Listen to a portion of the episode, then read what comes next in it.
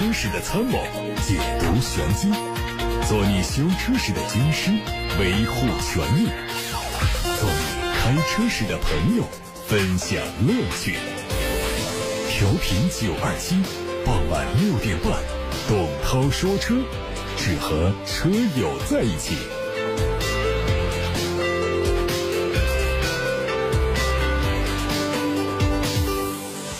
欢迎各位在今天的节目当中收听董涛说车的直播。先关注今天的汽车新闻。日前，东风雷诺的全新小型 SUV 科雷宾正式上市，推出五款车型，卖价从九万九千八到十四万四千八。科雷宾是基于雷诺日产联盟最新的 CMF-B 平台打造的，可以看作是进口卡宾的国产车。它采用了最新的家族化设计语言，全系用上了奔驰 A 级同款的 1.3T 四缸机，其中入门版是低功率调教，匹配六速手动挡，其余车型都是高功率调教的，配七速的湿式双离合变速箱。另外，在发布会的现场，东风雷诺也发布了最新的战略。东风雷诺汽车有限公司总裁、雷诺品牌中国区战略协同副总裁葛树文表示，未来三年，东风雷诺的产品规划要做到三个一：一年投放一款国产车，一年导入一款进口车，保证每个重要细分市场都有一款车型。预计到二零二二年，在中国市场上，雷诺将有十一款在售车型。日前，凯迪拉克品牌之夜在北京凯迪拉克中心举行，CT 五、CT 四两款新车同时亮相。CT 五分为风尚版和运动版两种外观风格，提供 2.0T 加 10AT 的标配动力组合，并且采用了轻量化的后驱平台。起步售价将在三十万元以内，会用上二十项高价值标准配置，并且在年内陆续交付到全国各地的客户。另外，上汽通用汽车总经理王永清。在发布会上表示，凯迪拉克将在升级技术和服务、拓展和丰富产品谱型、提升渠道运营、服务体系建设四个层面进行品牌全新升级。这次亮相的凯迪拉克全新后驱轿车 CT 四会在明年推出。在 SUV 产品线当中，凯迪拉克已经构筑起了由 XT 四、全新一代 XT 五、XT 六和凯雷德组成的新美式豪华 SUV 矩阵。而 CT 四会和 CT 五、全新一代 CT 六共同构建起新美式豪华后驱轿车家族。之前，奇瑞旗下的高端品牌星途 LX 中区上市发布会在郑州举行，四款车型的卖价是十二万五千九到十五万零九。活动现场，官方还推出了购车尊享礼包，在今年十二月三十一号之前完成购车的用户。可以享受任意车型置换最高补贴一万五，车险最高补贴五千，金融贷款最高补贴五千，发动机十年或十一百万公里延长质保。另外呢，针对首批一千名首任车主，可以享受终身免流量和百度视频智能音箱等多重优惠福利。相比于星途 TX，星途 LX 定位要更加年轻化。东风本田官方的消息说，东风本田 XNV 在十月三十号上市。新车和 XRV 外观比较相近，参考本田的另外一款纯电 SUV V 一的定价，这个 XNV 的售价估计是十六到十八万。XNV 在动力上是容量为五十三点六千瓦时的锂电，能量的密密度是达到了每公斤一百四十一瓦时，综合续航里程是四百零一公里。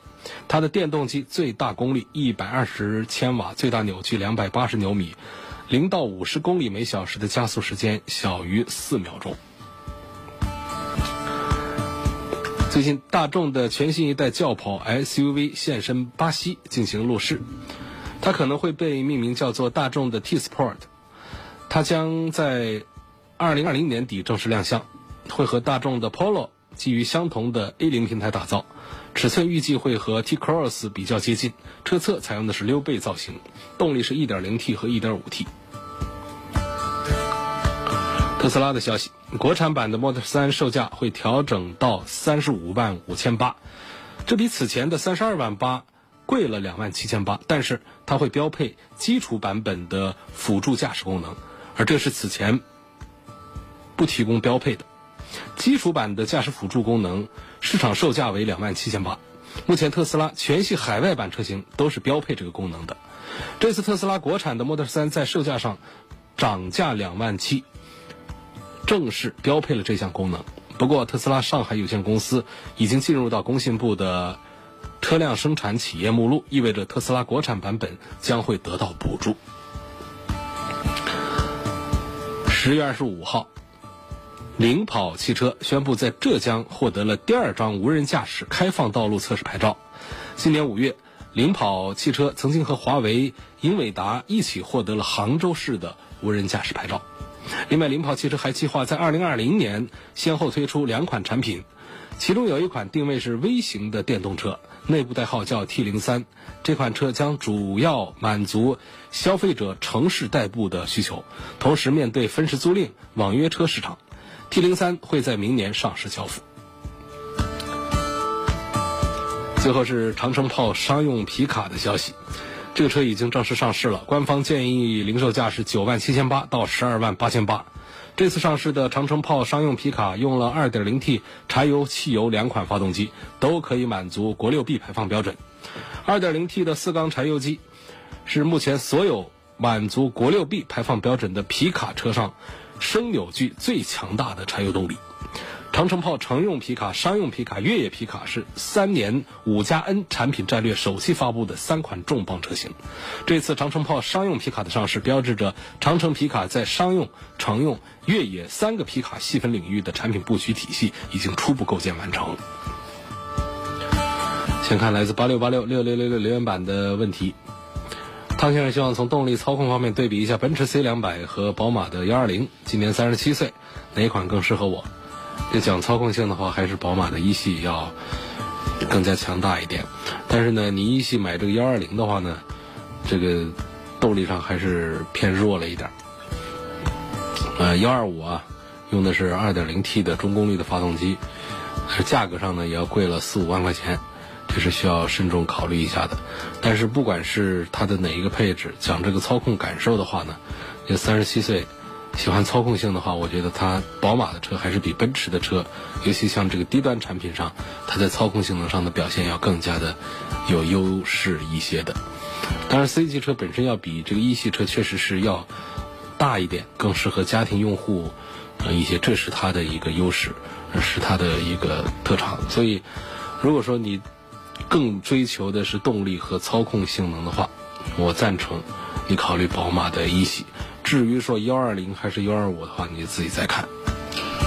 下一个朋友也是问到了宝马的五系的问题，我们也说一下啊，宝马五系我到底是买五二五还是五三零？这个我在节目里面就讲了，就是我们花四十几万买个车呢，基本上就是几万块钱的差异，是不是就不太敏感了？呃，你比方说我们要是买个十万块钱的车，可能十万和十二万。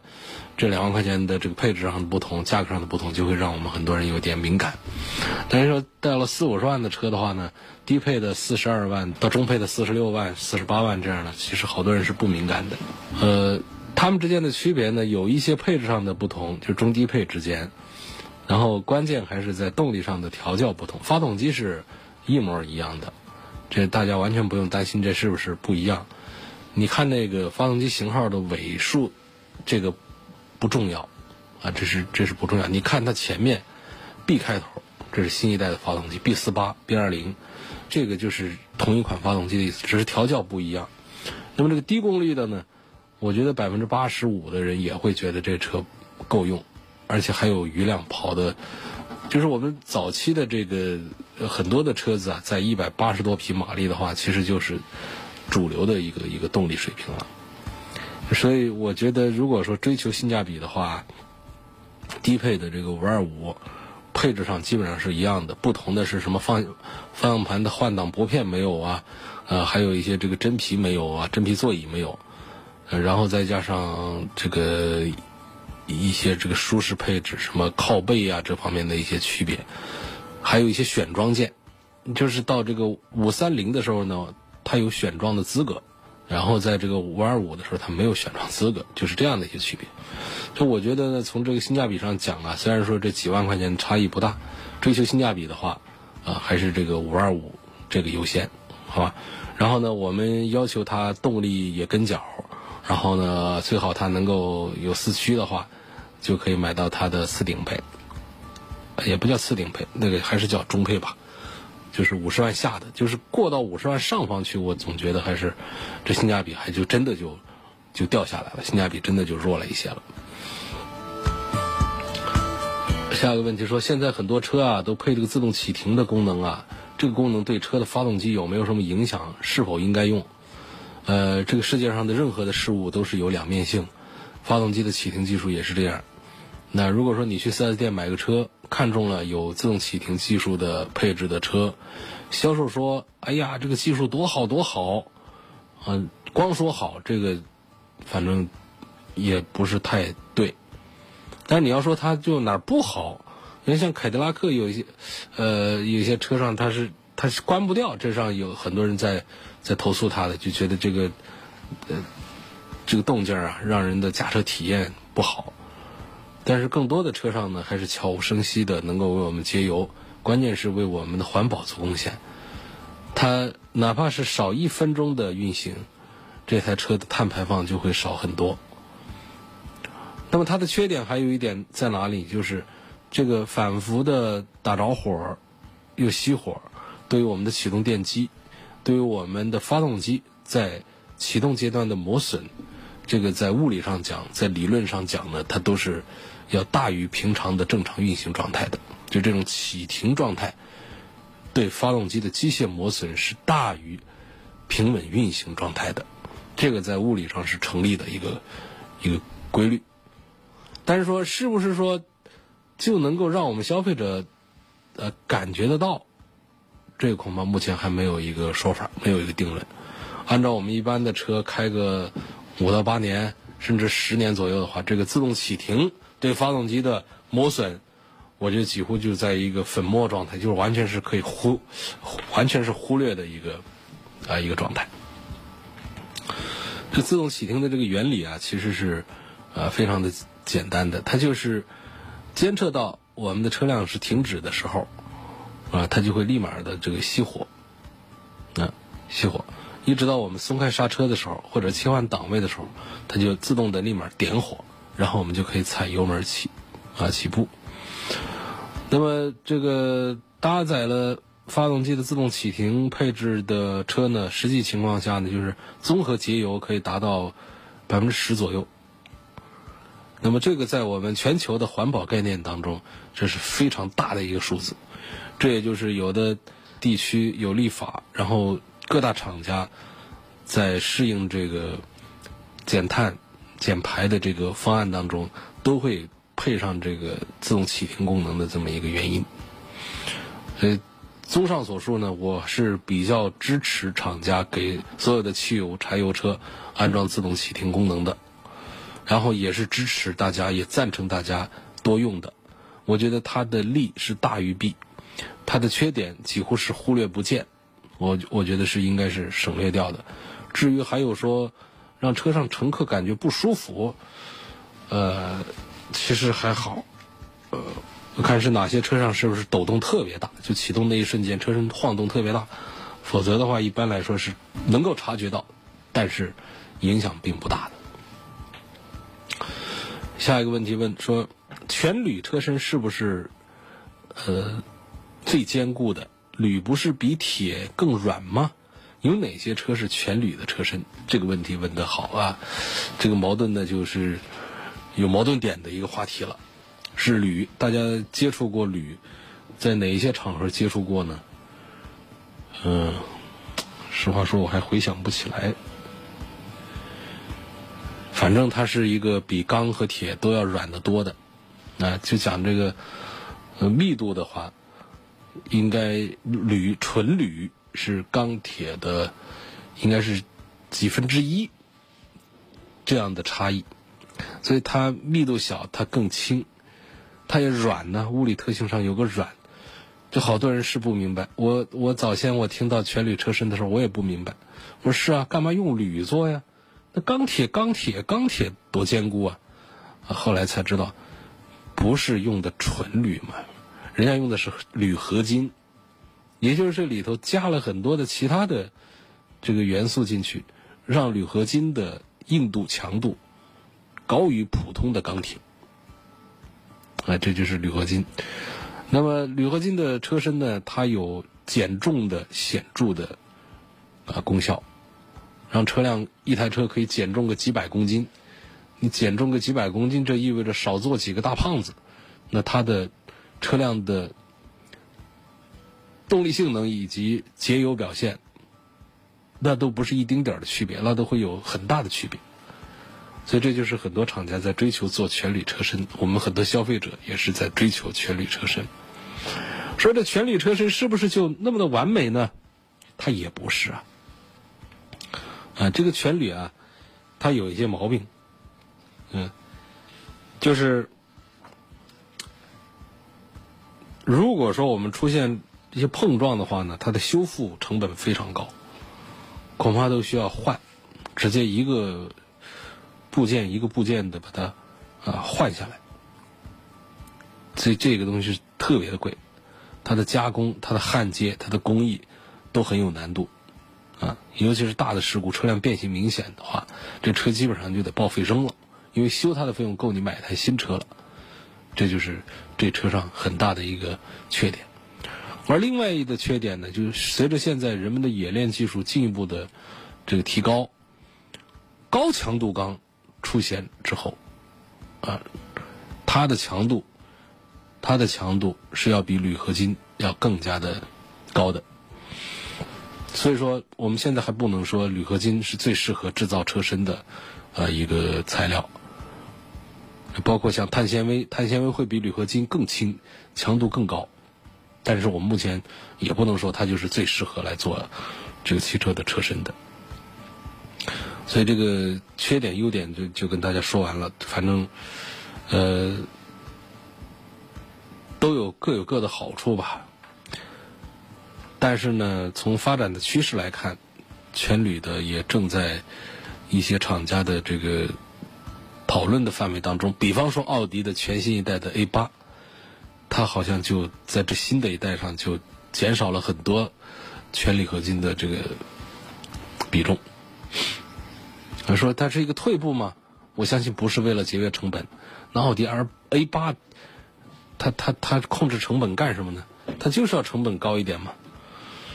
它曾经是轻量化领域的先驱啊，在上世纪八十年代就开始研究轻量化。嗯，这个很多厂家还在还在研究别的方向的时候，奥迪就已经在很多产品上在推出这个铝合金的材料。所以，奥迪的奥迪的全铝框架式的车身结构，曾经开始，呃，它的灵感都来自于自然界的动物的。那所以它的减重，它的这个增加强度的目的都达到了。但是呢，这个奥迪 A 八呢，据说是在。这个在前几年，呃，做了之后呢，现在已经是逐步的在放弃了。那么，其他还有一些产品也在做全铝的车身的，呃，比较有代表性的例子呢，就是捷豹，捷豹的 XJL、XFL，包括我们奇瑞家生产的捷豹，也都用的全铝。然后还有一个大家很熟，应该未来的 ES 八，这也是宣称用全铝的。还特斯拉的 Model S 啊。呃，Model 3就不是了，X 和 S 都是。却说全铝车身呢，可不是百分百的铝，而是说铝合金，并且还有一点呢，就是也不是说这车上哪哪就全是铝合金，它很多地方它都是要用钢材的。一般来说，全铝车身呢，主要指的是框架部分会用到重量比较轻的这个铝来做。那么它有一些地方呢，它。在局部的一些覆盖件呢，还有一些零部件，它都用钢铁，这不代表说这车就不是全铝的车身，这是第一个重要的观点啊。全铝并不是百分百的铝。第二个重要的观点呢，就是全铝它并不是说就是最好的，而现在呢，它身上的那些缺点呢也很突出，也有一些企业在逐步的放弃全铝车身这样的这个做法。就是让铝合金的这个材料在整车的制造当中所占的材料比占比更低一些，呃，让路给更多的是给一些高强度啊钢材。对，这就是关于这个全铝车身。呃，刚才列举了这个咱们的这个一些车型上都带这个全铝车身，呃，像比方说像劳斯莱斯这些，不用说了，这高端车上喜欢用。还说到了一个未来的 ES 八，呃，这儿我就有另外一个观点要跟大家分享，就是在新能源车就电动车的这个领域啊，恐怕这个全铝车仍然还是很有优势。它为什么呢？就是我们普通车控制车重。可以用小排量、小体积的发动机、变速箱，啊，用全铝的钢圈儿，啊，用到其他的一些方案来减重。这个能新能源车啊，它用全电伺候着，这个最重的东西就是电池了。这个电池的能量密度是非常大的。这个一个车上啊，我们的普通版的车可能只有一点五吨重，而它如果说是一个新能源车。比方说有个五百公里以上的续航，它可能车重就达到两点五吨，啊，它都有小一吨重量是来自于电池，有这样的情况。那么在这样新能源车上呢，减重就是非常重要的一点了，甚至于减重比安全性的要求还要高，因为你这车跑都跑不动了，你的续航都成严重的问题了，那还谈个什么别的这个使用呢？所以说有些车呢，它又要保证。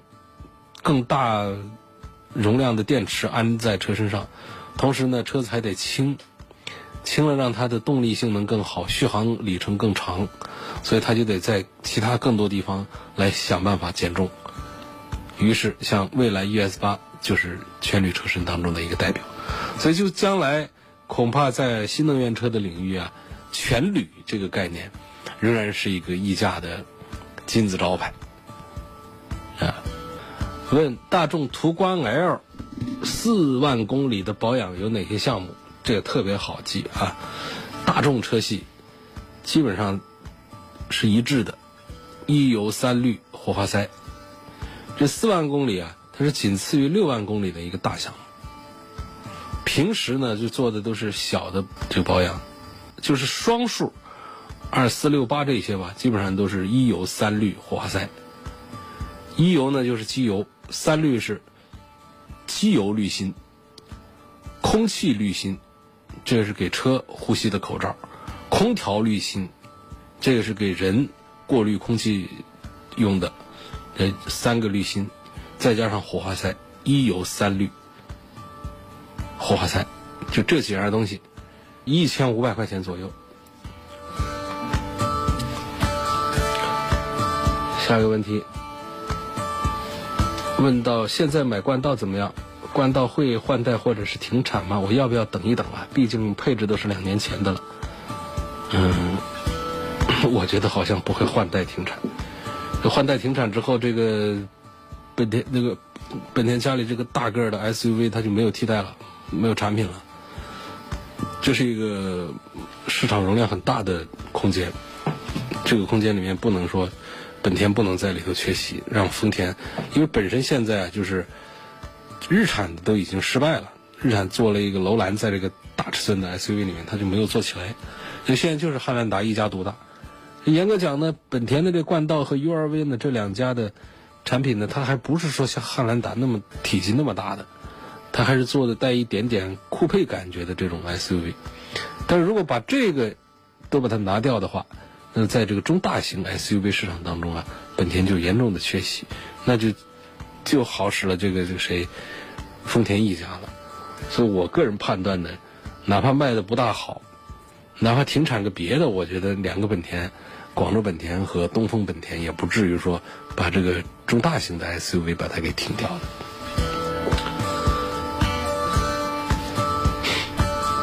下一个问题。有位网友留言说：“涛哥你好，我的天翼去年六月份买的，才买不到半年，就经常有咯吱咯吱的声音，特别是过这坑洼的地带，就很明显。貌似有一次呢，是在减震还是什么地方润滑了一下，管了半年样子，现在又有这个声音了。我的疑问是，这属于需要修车的那种问题吗？”因为当时趁着保养跟四 S 店说，人家就帮忙解决了，并没有开维修单据。现在这个问题又出现了，我应该让他们去开维修单据去做保修吗？顺便说一下，我问过维修师傅，说这根本就无法解决。这个这个问题，他得具体对待，他得现场听。你这描述的，理论上讲呢，就是车身上的所有的异响，它都是不正常的。然后还有一个理论上说呢，车上有一些异响，它是不可避免的，这就得听具体来说。你比方说啊，你想这个坑洼地带呢，我们车身会有这个柔性变形的，这种变形是正常的，是该有的。这变形的过程当中呢，它就会牵动一些不变形的东西，一些这个有拼接的工艺的一些地方呢出现摩擦、挤压，它就会发出一些响声。所以我们判断的时候呢，这个声音呢，在平路上走没有，在坑洼的局部的时候会有一点这样的吱呀的声音的话呢，我判断多数是那种正常的挤压和变形的声音，呃，应该是不属于严重的一些故障的问题。但是呢，你如果说听出来它来自于减震这个区域的话，我们有理由怀疑一下，就是这个底盘机构上是不是有哪里出现了一些松旷啊，或者是需要润滑的一些地方。而如果你在有一次的保养当中，请别人帮你上了一点油，这个声音就消失了半年多的话，那这个地方呢就要引起我们重视，就是这可能就是那个部位它还是有毛病。需要润滑去改善它，否则正常的话呢，底盘上没有哪是需要我们时不时的去告点油的，一般都是正常跑，坏了修换。要告油的地方呢，基本上在发动机舱里头，没有在底下需要上油的。所以这这个听起来呢，我觉得还是应该去四 S 店，在保修期之内，那去反映这个问题，开保修单拿到手，让他们给你上点油啊，还是说直接把这个问题的根源把它找出来。心里踏实比较好。有一个问题说啊，他说，呃，经常听你节目里说，同一个故障连修五次修不好可以退换新车。那么问题来了，既然是退换新车，那么又要折二手车的价，那这样下来折腾半天，跟卖一辆二手车又有什么区别呢？那说是汽车三包法，它这样的规定现实意义又有多大呢？是啊，我也觉得这个。这个有条件退换车啊，它实际上就是个卖二手车的一个过程，只是给了一个计算公式而已。我觉得意义不是太大，啊，不是太大。也就是说，我们消费者是会承担二手车贬值的损失的，这种折旧的这个折价的这个意义，退换新车的意义就不太大。这个原来我曾经也是讨论过、发表过这样的言论的，就是汽车三包法规啊，它也并不是说。完全的一条边的要站到我们消费者这一边，不是的，它是在力求公正，就是在保护着消费者和汽车生产厂家、汽车经营者双方的利益，尽量的做到一个平衡化。因为你知道，汽车三包法规起草经历了几年的时间，在这个过程当中，征求了大量的消费者的意见，同时呢，对，也征求了大量主机厂的意见。所以，一个法规的出台，它要做到保护多方利益，达到社会平衡，要具有可操作性，把这个不公平降到最低的一个程度，这是立法者的本意。那么，在这个本意当中，他怎么来综合调整这些关系？呃，很多地方呢，它是有一些信息上的不对等的，就是我们理解的和立法者。理解的之间会有一些不同，就是有一些让我们不理解的地方。其中这一条，就是包括我在内，都觉得有点对消费者不大公平。因为无条件的退换车的条件其实是比较苛刻的，我们在生活当中碰到的这概率就根本就不太大了。无条件就是指所有的费用都算好了，清退给你，车归我，钱归你，咱俩两清。那个呢，它是对六十天三千公里之内。出现严重的四大故障的，车身开裂、燃油泄漏、转向、刹车这些问题，那符合这个条件的非常少了。好了，在这个条件之外的车也说退换，但对不起，这个就有啊这个一个折旧的公式，啊交给这个厂家去了。所以这是我跟你相同的一个看法，就是这样的规定现实意义确实对于我们消费者来说不大，意义不大。下一个问题，说这个奔驰的 2.0T 的高功率跟这个 3.0T 的低功率，呃，在动力上的差异有多大？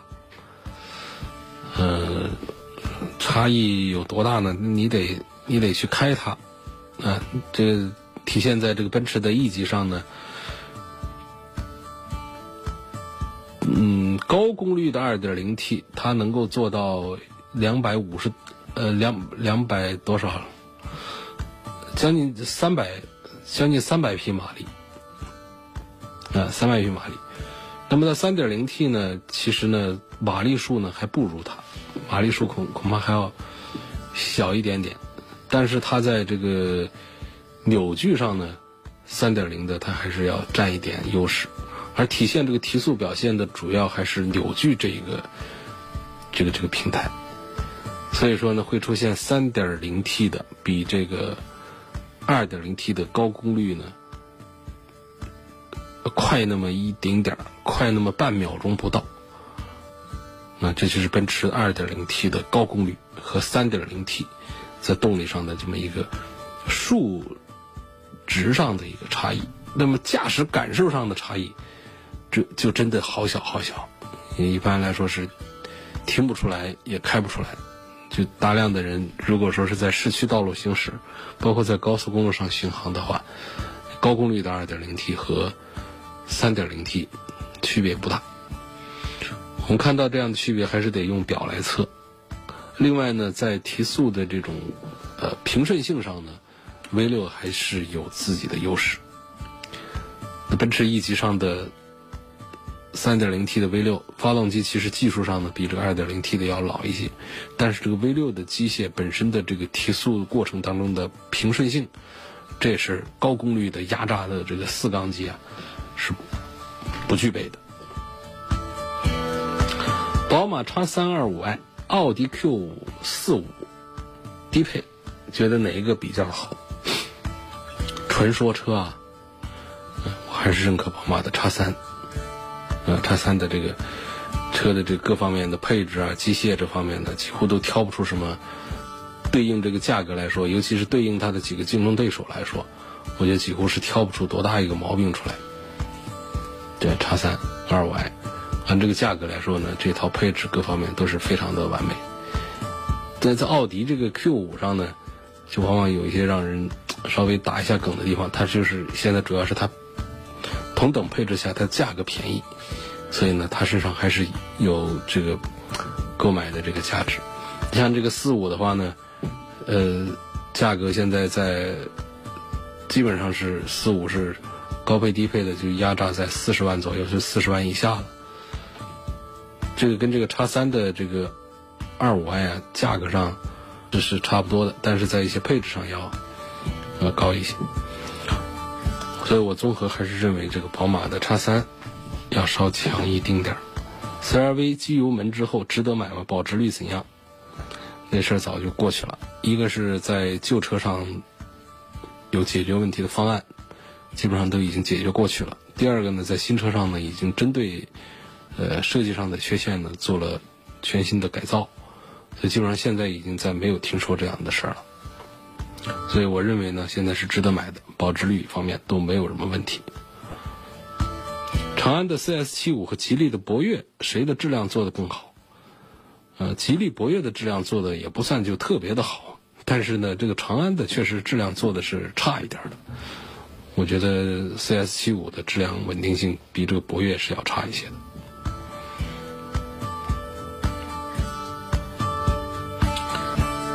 呃，三系 C 级怎么选？三系有操控，C 级有豪华和四十八伏的轻混，好难抉择呀。二十九岁，二十九岁的小伙，我推荐宝马的三系多一点。它确实开着比 C 级要有意思，要过瘾一些。那么 C 级呢，更适合居家的。这个用途多一点，它身上的这种豪华呢，我们呃有很多人是很喜欢，但是三系现在在这个内饰的感觉上呢，也比较还不错了，不是过去那么的糟糕了，所以相比之下，就是你不要只看一个点，只看一个点那就买奔驰好了，你要稍微综合一下讲呢，就是综合优势上呢。一二三四五六项就加到一块儿，大家比谁的优势多几项，实际上是宝马的三系的优势要稍多几项的。